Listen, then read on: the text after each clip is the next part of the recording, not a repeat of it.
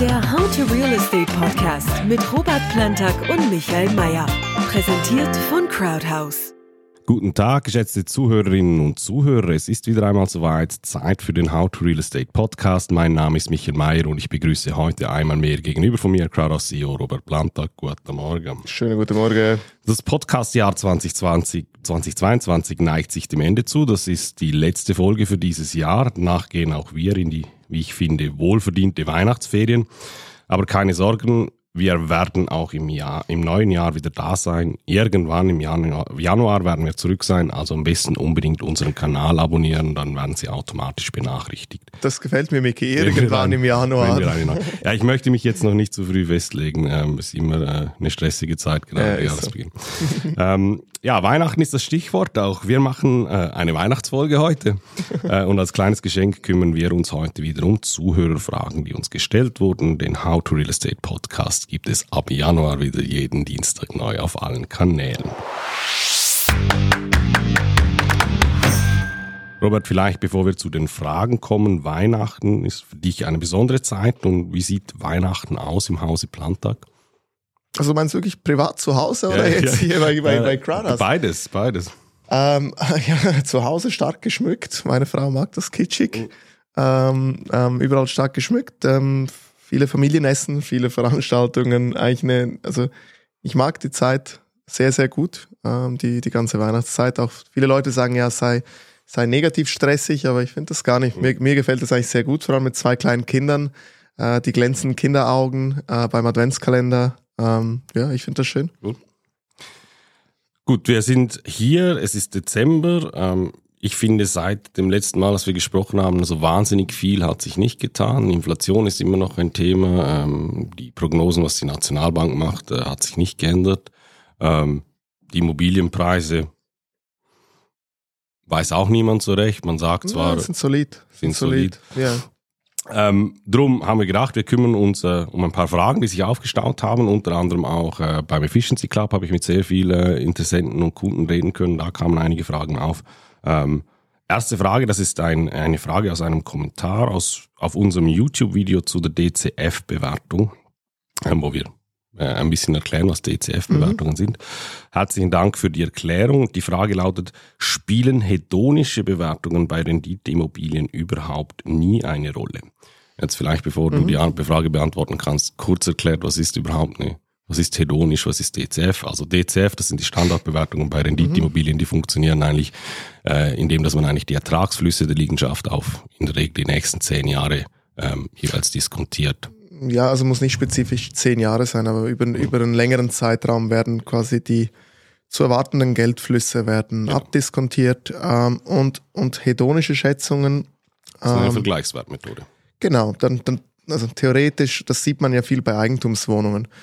Ähm, das heißt, wenn du, wenn du Eigentumswohnungen oder Villas oder was auch immer, also prinzipiell selbstbewohnte Liegenschaften erwerben willst, ähm, da kannst du ja nicht auf Geldflüsse gehen. Ähm, da gehst du halt wirklich mehr auf vergleichbare Objekte, zu welchen Preisen gingen die oder sind die gelistet, ähm, um, um so irgendwie quasi einen, einen Wert äh, herbeizuführen. Ähm, das ist so der Unterschied. Die Vergleichbar heißt verschiedenste Parameter wie Quadratmeterzahl, Lage Baujahr. etc. Mhm. Genau, Baujahr, Ausbaustandard und, und, und alles, was dazugehört. Also da kannst du quasi sagen, okay, 120 Quadratmeter in, in äh, Freienbach äh, in diesem Ausbaustandard und dann quasi Vergleiche beiziehen von ähnlichen Objekten und dann gibt's Zuschläge oder Abzüge, je nachdem, wenn es besser ist als andere etc. Und ich nehme an, die Bewertungsfirma, die haben da einfach einen gewissen Datenpool ähm, genau. von Transaktionen. Ja, genau. Ja, genau. Also Yazzi ist ja, glaube ich, äh, eins der äh, prominenten äh, mhm. Beispiele, die machen ganz, ganz viele so hedonische Bewertungen. Und ja, also in dem Sektor macht das absolut Sinn, das irgendwie so, so zu berechnen. Ähm, es, es, gibt noch, es gibt noch viele andere Modelle, äh, Ertragswert, Erstellungskosten plus Landwert und so weiter. Ähm, aber was man nicht vergessen darf, auch weißt du, beim DCF, da muss man ja einen Diskontsatz nehmen, also quasi einen, einen Prozentsatz, mit welchem man diese Geldflüsse abdiskontiert. Und da macht man eigentlich genau das Gleiche, weil man muss auch da, um diesen zu, zu bestimmen, muss man ja auch Vergleichswerte haben. Das heißt, man, man bestimmt eigentlich die Vergleichbarkeit zu anderen Wüstpartnern macht das so, dass, dass sie halt alle diese Markt- und Transaktionsdaten haben, sehen, zu welchen Preisen es geht und dann passen sie entsprechend diesen Diskontsatz nach oben oder unten an. Das heißt, du hast das natürlich schon auch logischerweise drin.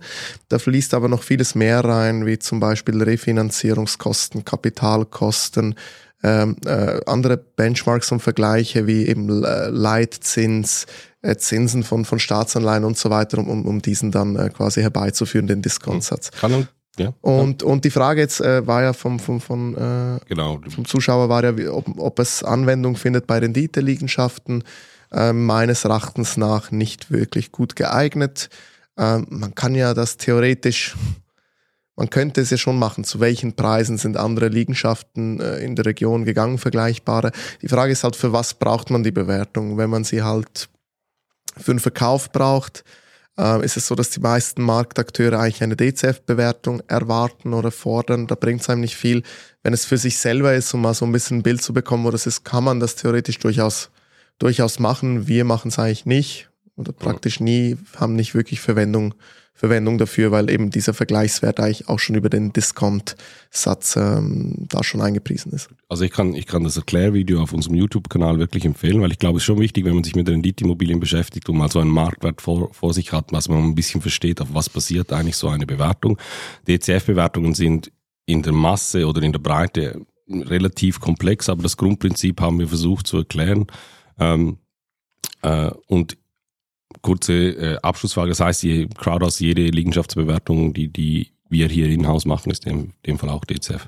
Ja, ja, also wir machen intern machen wir immer selber DC, eigene DCF-Bewertungen und, und dann lassen wir in der Regel noch von äh, Würstpartner oder Ernst Young nochmal extern quasi DCF, äh, um, um unser Resultat zu validieren. Ähm, aber eben, wir machen auch mal eine Ertragswertberechnung, weil wir wissen müssen, wie, de- quasi wie ist es für die Finanzierung mit der Bank und so weiter. Ähm, das machen wir schon noch, aber am, am relevantesten ist natürlich DCF. Okay, kommen wir zu einer nächsten Frage, die wurde mir gestern beim äh, Kundenanlass, äh, Kundenweihnachtsanlass gestellt.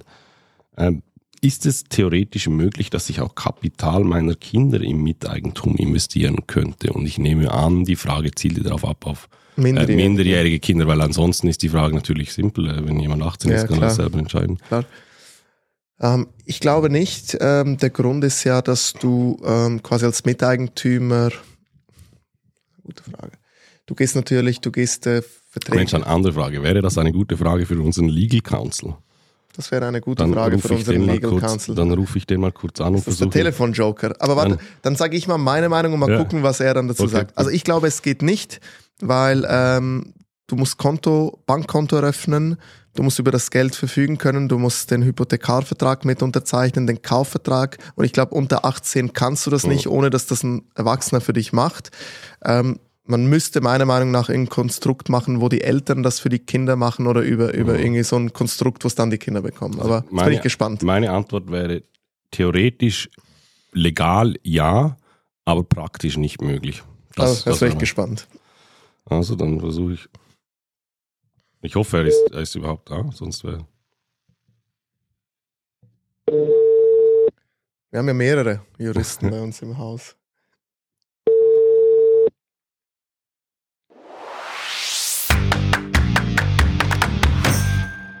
Es folgt an dieser Stelle ein kleiner Einschub, weil wir unseren Legal Counsel bei der Aufnahme nicht erreichen konnten. Ich konnte aber nach der Aufnahme mit ihm sprechen und er hat mir dabei folgende Antwort gegeben. Er glaubt, das ist sehr unrealistisch. Rechtlich gesehen würden Investitionen für Personen unter 18 Jahren zwar theoretisch im Bereich des Möglichen liegen, sofern die explizite Zustimmung der Eltern vorliegen würde. In der Praxis lassen wohl jedoch weder finanzierende Hypothekarbanken noch die zuständigen Notare Investitionen von Minderjährigen zu. Also, ähm, das dazu. Ähm, dann eine Frage, ähm, die mir am Efficiency Symposium gestellt wurde. Es war ein Miteigentümer, ähm, der sich Gedanken gemacht hat über, über die Laufzeitverlängerung oder eine Liegenschaft, die nächstes Jahr ausläuft. Und er hat mich gefragt, angesichts der aktuellen Hypothekarsituation, würde es bei einer Verlängerung der Hypothek, Klammer auf, im Saron wahrscheinlich dann, ähm, allenfalls Sinn ergeben, die Eigenmittel zu erhöhen und dadurch Hypothekarkosten zu sparen? Ja, also die Frage kann man unabhängig von, von, von Immobilie, Immobilieninvestment oder, oder Laufzeit oder was auch immer beantworten. Das ist halt eine ganz persönliche Frage. Wenn du halt mehr Eigenmittel in der Immobilie hast, ähm, hast du weniger Hebel. Durch das reduziert sich in der Regel deine, deine Eigenkapitalrendite. Ähm, es wird schon irgendwo einen Grenzzinssatz geben, wo sich dann quasi lohnen. Es ist halt immer, Hebel ist halt immer Hebel. Und dann hast du entweder mehr oder weniger Hebel und umso, umso mehr Eigenkapital du drin hast, hast du halt weniger Hebel. Aber ich meine, also, ich finde die aktuellen Zinsen jetzt ganz okay. Und auch mhm. wenn die noch ein bisschen hochgehen, ist das einfach wieder normal, so wie es vor 2015 war, vor Negativzinsen. Und ich sehe da überhaupt aktuell keinen äh, Zugzwang da irgendwie, also oder Sinn, mehr Eigenkapital hinterlegen zu wollen, weil es, wenn, auch wenn du dich bei zwei oder zweieinhalb Prozent refinanzierst, ist halt immer die Frage, okay, das, das, das quasi das, das Eigenkapital, mit wie viel Wert setzt du das denn ein, oder? Und, und insofern ist das eine Frage, die jeder Investor für sich selber beantworten muss, ist aber eher eine Frage von, wie viel Hebel möchte ich fahren, weniger eine Frage von, von Hypo, Hypothe, also von Fremdkapitalkosten reduzieren, weil ich weiß, ich glaube, ich weiß, woher das die Frage kommt. Wenn du halt in einer Eigentumswohnung lebst, ähm, ich sage jetzt mal als, als äh, Anführungsschlusszeichen Normalverdiener, dann sind ja deine Wohnkosten quasi deine Zinskosten mhm. und Amortisationskosten. Und wenn du halt sagst, ja, ich möchte meine fixen Lebenskosten oder Wohnkosten halt tief halten, dann stellst du dir halt die Frage, ich, ich sage jetzt was, vielleicht hast du Geld geerbt ne? und du sagst jetzt, ich habe jetzt 300.000, 400.000 Franken rumliegen und ich will aber eigentlich meine durchschnittlichen Monatskosten reduzieren dann macht die Frage für mich mehr Sinn, weil dann, dann, dann sagst du, du willst dein Budget optimieren, dein privates Haushaltsbudget, dass dich Wohnen nicht so viel kostet oder dein Risiko reduzieren im Sinne von, ich habe mehr Eigenkapital drin und, und meine vier Wände sind quasi solid finanziert. Bei einer Renditeimmobilie wird ja der Zins aus den laufenden Mieterträgen bezahlt. Heißt eigentlich, dass höhere Fremdkapitalkosten führen eigentlich zu weniger Gewinn. Aber mehr Eigenkapital führt auch zu weniger genau. Gewinn. Also deshalb ist, die Frage berechtigt und macht Sinn, wenn du selber drin wohnst, im Zuge der Optimierung deiner, deiner Kosten.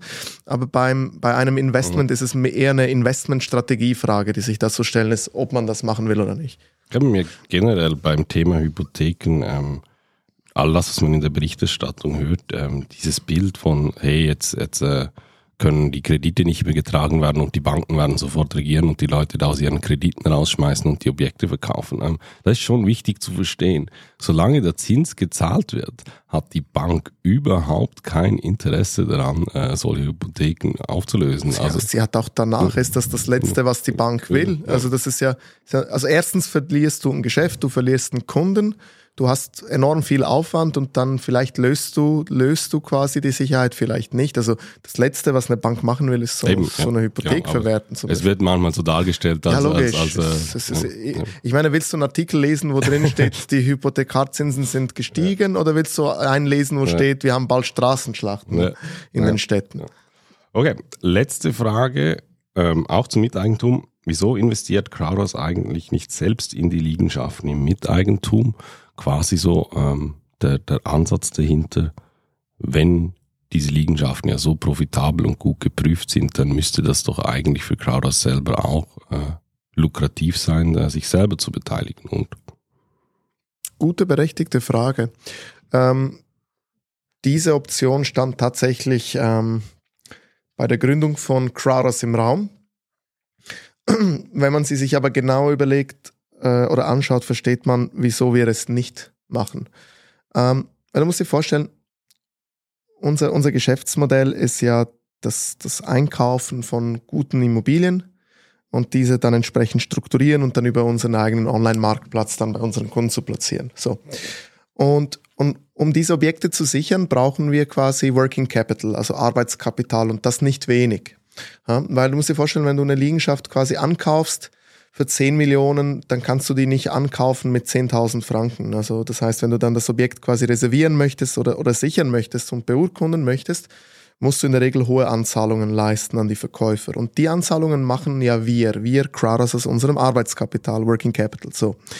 Das heißt de facto und, und, und irgendwo durch auch de jure, gehen wir mit unserem eigenen Geld schon extrem ins Risiko beim Einkauf der Immobilien. Deshalb prüfen wir die ja auch so genau. Also neben dem, dass wir natürlich nur Top-Objekte für unsere Kunden wollen, ist natürlich ein weiterer Faktor vom Risk Management. Hey, wir gehen ja mit unserem Geld rein und wenn die Liegenschaft nicht gut ist, dann wird die Liegenschaft nicht platziert, nicht verkauft und dann haben wir eine schlechte Liegenschaft eingekauft. Und, und das Ding ist ja noch, wir müssten das Objekt in, in, in vielen Fällen dann ja auch selber kaufen. Ja? So, das heißt, irgendwie gehen wir ja schon, schon ins Risiko. Wenn wir jetzt aber bei allen Immobilien, und wir sind jetzt bald bei einem Wert von, von zwei Milliarden Franken Immobilienvolumen, noch bei jeder Immobilie selber noch, auch wenn es nur 100.000 Franken sind, dann rechne das mal hoch, wie viel zusätzliches Kapital wir als Unternehmen beschaffen müssten, nur um in all diesen Objekten investieren zu können.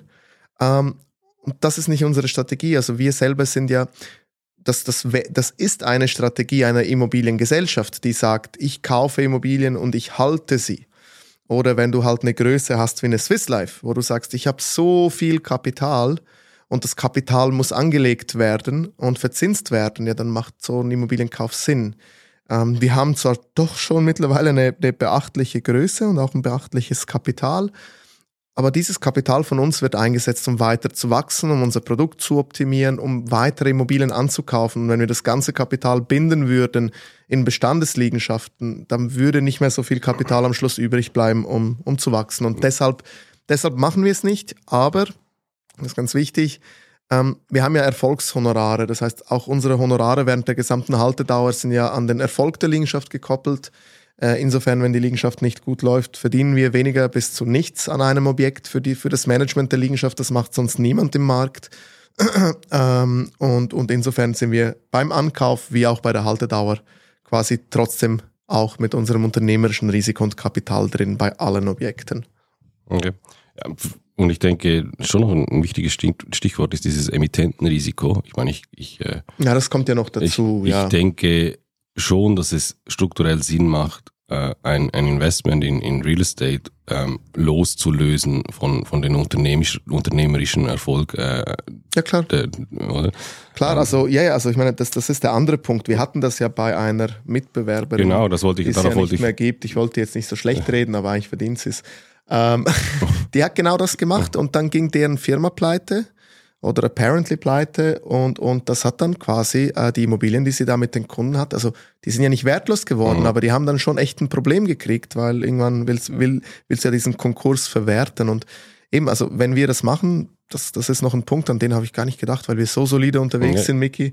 Ähm, aber ja, natürlich, dann hast du plötzlich das unternehmerische Risiko von Crowders gemischt in diesem Miteigentum und das wollen wir ja nicht. Wir haben ja dieses Modell, dieses Produkt deshalb so konzipiert, dass jeder einzelne Miteigentümer direkt im Grundbuch eingetragen wird, dass es kein Emittentenrisiko gibt, wie zum Beispiel bei einem Immobilienfonds oder bei einer Immobiliengesellschaft. Wenn die halt pleite ja, geht, ja. dann bringen dir die Immobilien nicht so viel. Es geht oder? ja nicht nur ums Emittentenrisiko, es geht auch ein bisschen um ähm, wenn Crowders investieren würde, das heißt, Crowders hätte bei jeder Liegenschaft dann automatisch auch ähm, Mitspracherecht. Das wird und, dann theoretisch auch ein bisschen korrekt. Interessenskonflikt genau. wäre potenziell auch da, ja, korrekt. Genau. Okay. Das war die letzte Frage. Ich bedanke dich bei dir, dass du dir Zeit genommen Sehr hast. Gerne. Ihnen wünsche ich von Herzen eine schöne Weihnachtszeit. Ähm, nehmen Sie es gelassen, nehmen Sie es ruhig, äh, tanken Sie Ihre Batterien wieder auf und wir hören uns im nächsten Jahr. Bis dann. Auf Wiedersehen. Vielen Dank. Ganz zum Schluss ein weiterer Nachtrag. So ganz ohne den How to Real Estate Podcast müssen Sie auch über die Weihnachtstage nicht auskommen. Wir haben im Zuge des How to Real Estate Magazins verschiedene Interviews geführt, die zwar zusammengefasst in textlicher Form im Magazin veröffentlicht wurden, allerdings nicht als Podcast-Episode. Das werden wir über die Weihnachtstage nachholen. Zum einen ein Interview mit Christoph Zoller. Er ist der Verkäufer der allerersten Liegenschaft, die je über Crowdhouse publiziert wurde. Zum anderen ein Interview mit Magnus Hover und Nils Nils Michaelis, zwei geschätzte Kollegen aus der Crowdhouse Geschäftsleitung, die für die technische Produktentwicklung verantwortlich sind. Mit ihnen habe ich darüber gesprochen, wie Crowdhouse das eigene Software-Business vorantreibt und was das in ihrer täglichen Arbeit bedeutet. Beide Interviews werden wir in der Altjahreswoche publizieren und Sie finden sie, wie erwähnt, auch in gedruckter Form im How to Real Estate Magazin. Das können Sie sich entweder als PDF herunterladen oder auch in gedruckter Form kostenlos nach Hause bestellen. Den entsprechenden Link finden Sie in der Beschreibung.